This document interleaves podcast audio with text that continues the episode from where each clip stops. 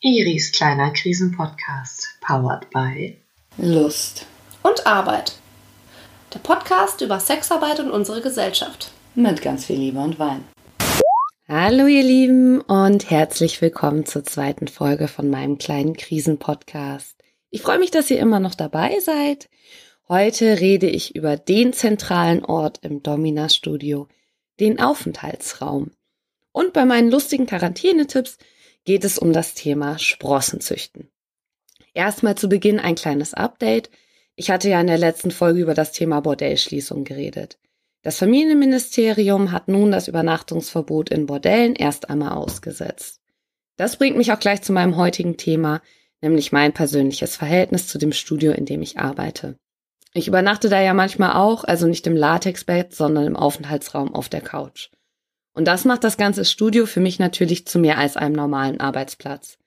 Es ist im Prinzip ein bisschen wie ein zweites Zuhause. Ich denke, das geht einigen so, auch denen, die nicht dort übernachten. Dazu eine kurze Beschreibung für die, die sich gar nichts darunter vorstellen können. Das Studio, in dem ich arbeite, hat wie andere Studios und Bordelle auch einen Aufenthaltsraum mit Couch und kleiner Küche. Viele denken nicht daran, dass es so etwas gibt, mir wäre früher auch niemals eingefallen, an einen Aufenthaltsraum zu denken, wenn ich an ein Domina-Studio denke.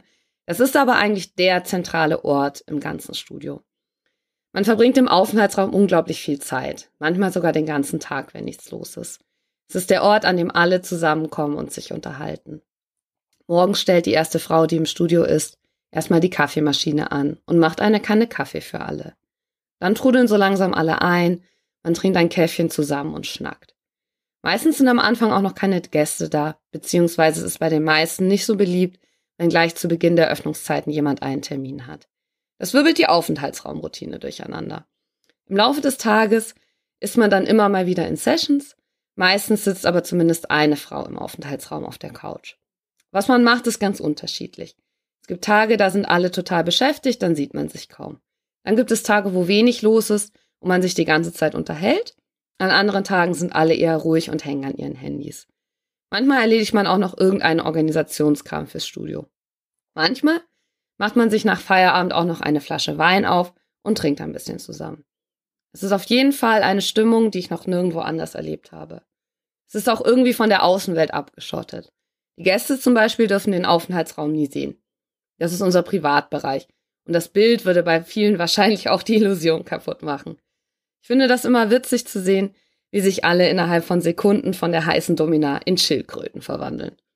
Sobald man den Aufenthaltsraum betritt, werden die hohen Schuhe in die Ecke gepfeffert und warme Flauschesocken angezogen. Wenn man gerade aus einer Latex-Session kommt, wird das Latexkleid ausgezogen und durch was Bequemeres ersetzt. Und grundsätzlich hauen sich alle einen Schlabberpulli über ihr sexy Outfit. Natürlich gibt es auch eine schlechte Seite. Wenn mal zwei Frauen irgendwie Streit miteinander haben, ist die Stimmung schnell gedrückt. Man ist halt auf sehr engem Raum fast jeden Tag zusammen. Da kann auch schon mal ein komisches Schweigen im Raum hängen. Doch alles in allem ist die Stimmung meistens gut und sehr herzlich. Und wo sonst kann man mit den Kolleginnen offen über Männerprobleme reden und danach Witze über Umschnalldildos machen. Ich vermisse es auf jeden Fall sehr und hoffe, dass ich bald wieder mit den anderen Frauen zusammensitzen kann. Und jetzt zu etwas sehr Erfreulichem, den lustigen Quarantänetipps. Heute geht es um Sprossenzüchten.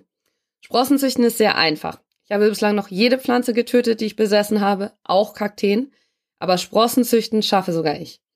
Sprossen sind sehr gesund. Die Konzentration von Vitaminen und Mineralstoffen ist mindestens doppelt so hoch wie in der ausgewachsenen Pflanze und man kann sie praktisch überall dazuhauen.